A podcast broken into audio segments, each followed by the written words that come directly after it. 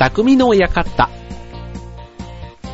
はい、今週も始まりました。匠の館、川崎匠です。チョアヘッド特務の協力でオンエアしております。はい、えー、桜も散りましたね。散りましたね。とか散りそうですね。ということでね。えーっと、ね、ちょっとあの、先週、今週とね、まあ、春の嵐というにはちょっと、あの、ね、強い風が吹いていますけども、ね、いかがお過ごしでしょうか、ということでね、えーっと、ね、電車に乗っていても、ね、まあ、この時期特有の、ね、こう新入生、新入社員、なんかね、フレッシュな人って、あの、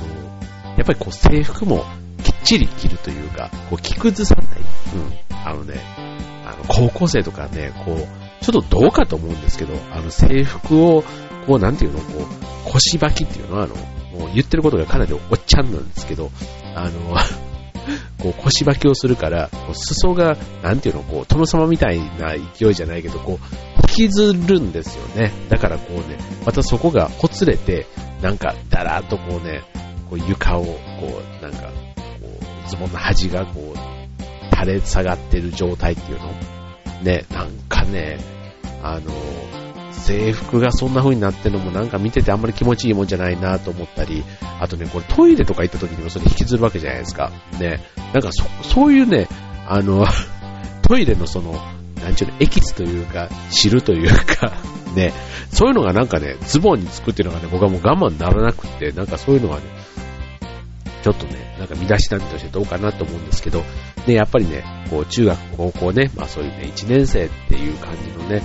あの、フレッシュな人たちがね、すごく目につく時期なので、なんかね、見てて、こう、初々しいというかね、そんな気もしますし、あと社会人、ね、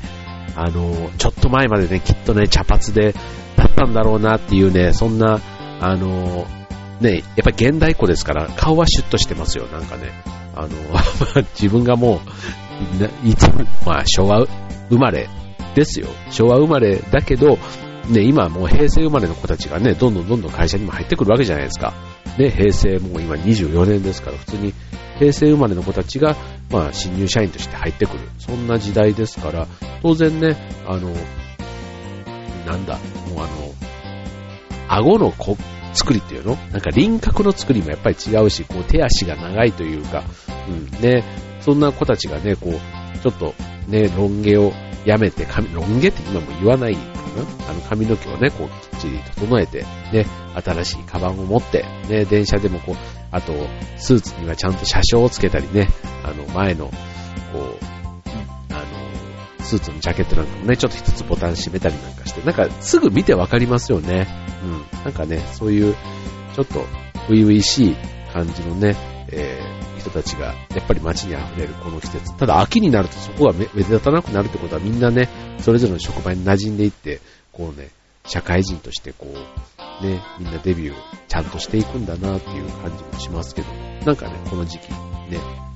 ツバメが目に留まるように、なんかそういうの初々しい人たちにはなんかね、目がいってしまう今日この頃です。はい。ということでね、えー、そんなね、えー、春ということで、まあ、新、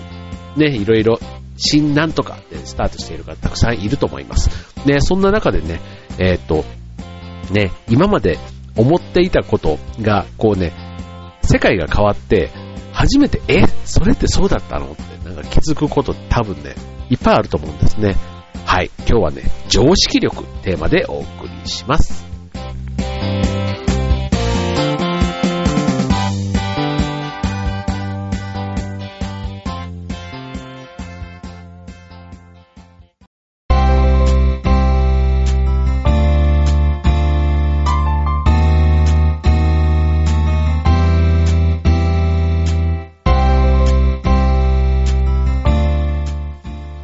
はい、というわけで、えー今週の匠の館、常識力ということでね、えー新社会人の皆さんもね、えっ、と、会社に入ってね、え意外とこんなことも知らないのか、なんていうね、こうね、先輩なんかに言われたりすると、ああ、なんて今まで学生の時に、そういう常識を俺は知らなかったんだ、なんてね、思う人もいるかもしれませんね。はい。ということでね、えっ、と、そんなね、え常識ということで、普段ね、こう、何気にあんまりこう、あの、結構、へえなんていうことで、こうね、やっぱりあの、クイズ番組なんか見ててもね、思ったりしますけども、あと、勘違いでね、えー、そう思い込んでいましたっていうね、そういうこともね、えー、常識というか、正しい理解をすることでね、えー、ちょっと、あのね、大人も、あ、そうだったのか、なんと逆に、彼は若い、彼女は若いのに、そんなことまで知っていて、大したもんだ、なんて、思ってもらえるかもしれません。そんなね、えー、っと、まあ常識って言ってもね、いろんな、くら、あの、切り口ありますよね。まあ、一番多いのはやっぱり礼儀とかってことですかね。礼儀作法、言葉遣いね。えー、そういったところのやっぱりあの、常識ってこう、ね、よく問われるとこかなって思いますけども。はい。じゃあね、えっ、と、そんな中で、えー、今日、お伝えしましょう。えっ、とね、じゃあね、まあ、よくあの、例文とかでもね、え出てきますけども、えっ、と、お疲れ様ですと、ご苦労様。ね、えっ、と、よく言いますよね。お疲れ様とご苦労様。これね、実は意味が違うんですね。えー、お疲れ様とご苦労様。ね、共にこれ相手が疲れた時に、まあ、そういう場面で使われる、まあ、ねぎらいの気持ちのね、えー、伝える言葉の一声っていう感じの印象ってあると思うんですけども、あの、微妙だけども、でも全然ね、意味が違うんですね。どっちでもいいんじゃないのなんて思ってる人は、うん、あの、もしかしたら英語でね、言うとね、こうあの、同じような表現の仕方になるかもしれないんですけど、うん、日本人はね、この意味知ってると、あの、逆にね、ちょっと違うっていうふうに、逆に言い間違えると結構大変。こいつ常識知らねえなっていうふうに思われてしまうというところでね、うん、これね、えっと、ご苦労様。ね、これはね、あの、苦労をかける立場の人。まあ、要は、えっ、と、ご苦労様は、目上の人が目下の人、ね、え、部下、後輩に対して労をねぎらう時に使うのが一般的なんですね。だから上に立つ人が下の人に向かって言うのが、えー、ご苦労様、お疲れ様。そういった表現。で、逆に、えー、上司のね、えー、に対して言うのがお疲れ様というのが、お疲れ様でしたですね。うん。だから、えっと、それではご苦労様っていうのが、上の人が下の人に言うっていうところだから、まあ、今の時代ね、結構あの、ね、こう年下の、あ、年上の部下なんていうのもあったりするじゃないですか。そうすると、なんかね、ついこの間まで自分の先輩だった人が、もしかしたら、こう自分がね、こう役職とかついたりすると、自分の部下になってしまうことがあると。で、その時にね、部下だからって言ってご苦労様なんて言うと、多分ね、その年配の部下の方はきっとね、いい気分にはならないんだろうなって思うんですね。うん。だからその時には、お疲れ様ですっていう言葉が、あの、そういう意味では使い勝手がいいと。上の人にも使える、下の人にも使える。うん。だ迷った時にはお疲れ様でしたっていうのがね、でしょうね。はい。はい。というのがまず一つ。ね。えー、っと、あとね、ですとます。なんとかです。なんとかします。ね。このもっと丁寧な言い方っていうところで言うと、うん、わかりますか？例えば、そうですという言い方は、もちろん丁寧なことには間違いないんですけども、もっと丁寧な言い方をすることができるんですね。うん例えば、そうですよりも、さようでございます。の方がワンランク上になるんですね。で、あるいは、例えば、そうしますっていうところを、そういたします。と言えば、さらに丁寧になって、こう、レベルアップした敬語になるんですね。うん。だから例えば電話の応対とかで、こちらは何とかですが、と言わないで、こちらは何とかでございますが、と言えば、相手、相手に対しての印象がね、大きく変わるんですね。というところ、なんかね、あとね、できません、わかりません。というのをね、いい印象で伝えるとき、で、そのわかりやすい例が、例えばできませんの言い換えね。えー、例えばレストランで、このコーヒーに、あ、このセットにコーヒーをつけてもらえますかね、そんなことを頼んでみるときに、ウェイトレスにいきなりできませんって言われると、なんかなんだかね、こう、嫌な要求を自分がしたかのように思って、なんか面白くね、いい気はしないじゃないですか。で、そこで、ウェイトレスはね、いたちかねますって言う、言われたらと、まあちょっとね、いたちかねますっていうのも、なんかちょっとね、あの、堅苦しいというか、なんか通り一遍な対応されたっていうことで、今のサービス業で言うとね、あんまりこれもあの表現上、言い方の問題としてね、あのちょっと笑顔があって申し訳ございませんとかって最初にいたしかねるんですがとかって言われると、ああ、そっかって、ね、そそれなら仕方ないなっていうふうに。だからちょっともしかしたらこの言い方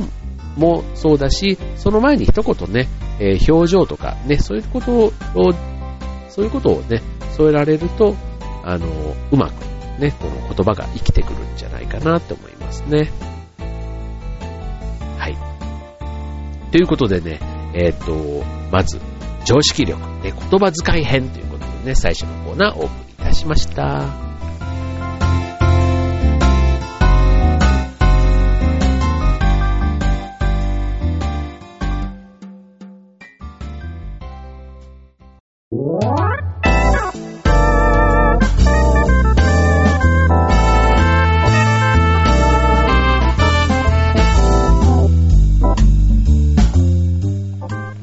はい、ということで今週の匠の館、常識力ということでね、えー、恥ずかしい大人にならないためにもぜひね、えー、常識、ね、これね、まとめてね、勉強しないとっていうか、知、知恵と、知識としてね、入れないと、意外とね、これね、スポンって抜けちゃったりするんですね、この常識っていうところ。うん、じゃあ、えー、続いて、え後半戦はね、えっ、と、礼儀作法というテーマでね、お送りしましょう。で、よくね、あの、食事なんか行ったりすると、こう、料理を器から取り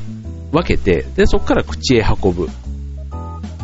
時ってあるじゃないですか。うん、で、ただ、途中で、えー、それでこう取り分けた皿から自分で食べるときに、こう途中でポロリとね、お箸からこぼれちゃうかもしれない。あとね、こう汁が垂れることをまあ気にしてね、こう、口からこう、も、ね、こうお迎えに行くっていうの？こうお皿の方に顔を持っていくのは、まあ、持ってのほかなんですけども、こう、そんな粗相をしないために、よく箸の下に手を添えて、口元まで運ぶ仕草をする人が、ね、いますよね。こう、例えばあの、まあ、女性なんかが多いのかな、こう女性がこう、ちょっと口を添えて、うん。で、一見ね、これね、あの上、上品に見える、ね、仕草なんですけど、実はこれね、マナー違反なんですね。うん。なんか、こう、あまりにもね、日常的に見かける動作ということと、あと、一見上品に見える、こう、口元をちょっと押さえてなんていうところがね、上品に見える。で、この仕草なんですけど、うん、実は、正しい作法、ね、マナーということで言うと、器を手に取って、自分の胸元あたりまで持ち上げて食べるというのがね、正しいんです。だからよく、お皿を持って食べなさいなんて言ってね、こう、で僕なんかもよく母親にそういう風にしつけられたもんですけども、あの、こう、胸元までこう、お皿を持ち上げる。うん。顔を寄せるでもなく、えー、食べ物を持ち上げて手を添えるでもなく、うん。はい。お皿を持つというのが一番正しいというところでね。はい。こう、ただ一方で、これ持ち上げていい器っていうのがまたあるんですね。うん。例えば、えっ、ー、と、和食で言うと、えー、茶碗、あと汁のお椀。ね、あと小鉢とかね、刺身の醤油の小皿、うん、えー、揚げ物などの、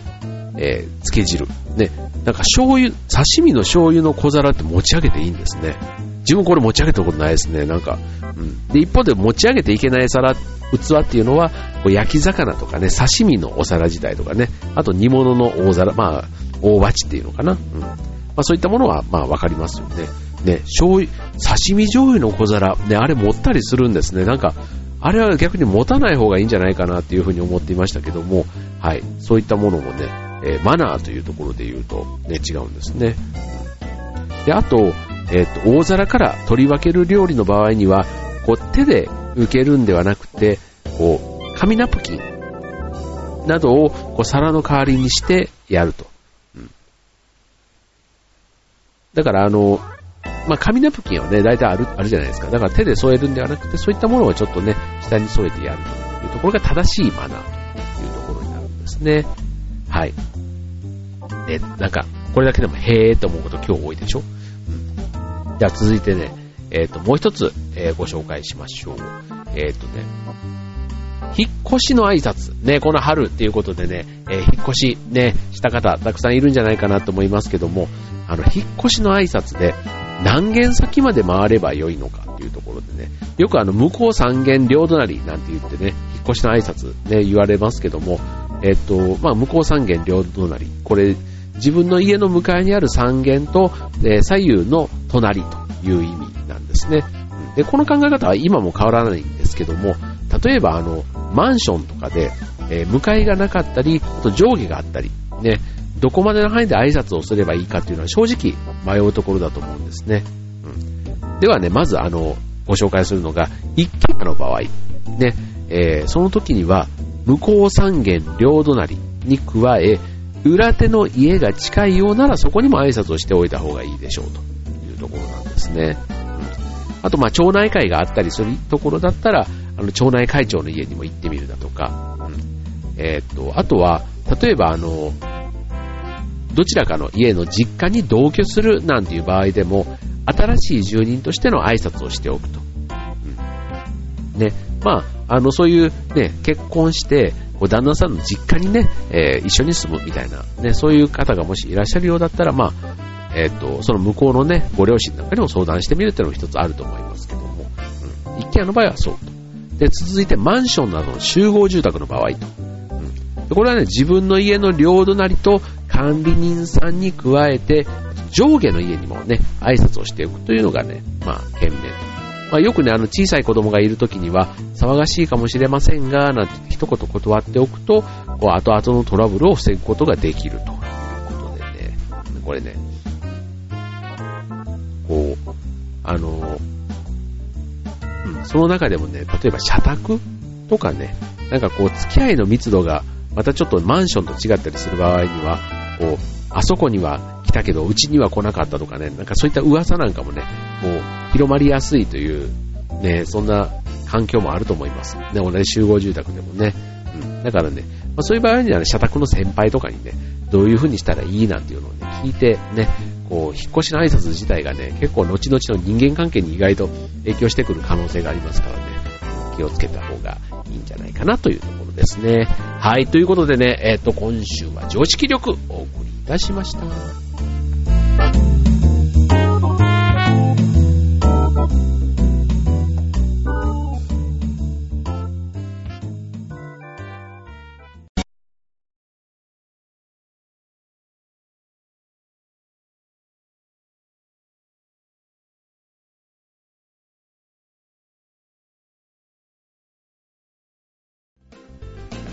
はい、というわけで今週の匠の館は知ってて知らない大人の常識力ということでね、えー、いくつかお送りしました。ね、あの、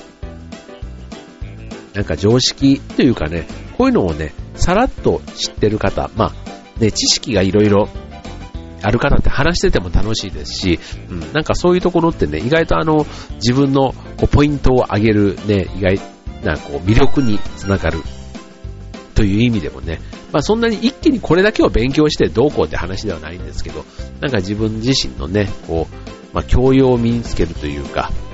ちょっと一枚ね、えー、自分の内面を磨くなんていうことではね、こういう常識を身につけるね、こうマナー、作法なんていうのはね、あの、身につければ一生の自分の逆に宝物になりますからね、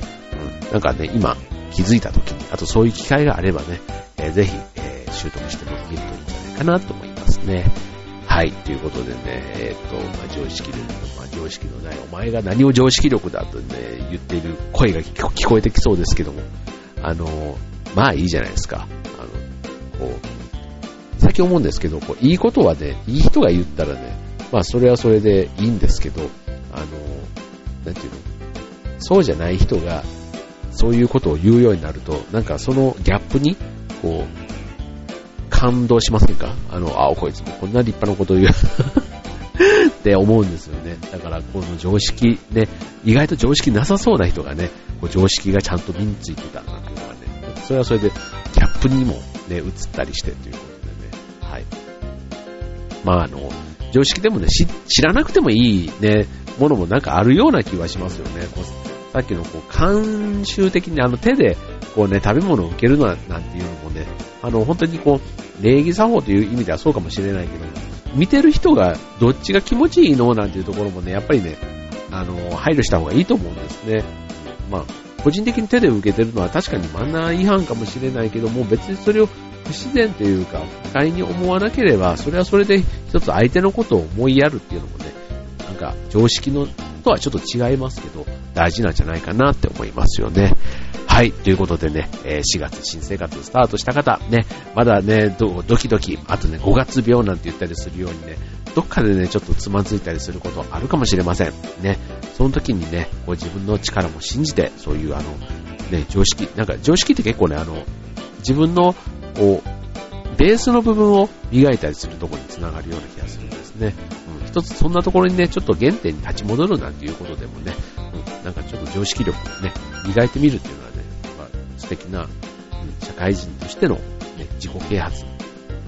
ふさわしいんじゃないかなっていうふうに思いますよね。はい、ということで、えー、年度も変わりました。ね、えっ、ー、と、桜も散っちゃいましたが、ね、またこれからね、春、もっとこれからポカポカしてきます。ゴールデンウィークも近づいてくればね、えー、またそれはそれでね、楽しい、あの、思い出も作れると思います。ということで、えー、今週の匠の館、ここまで、バイバイ。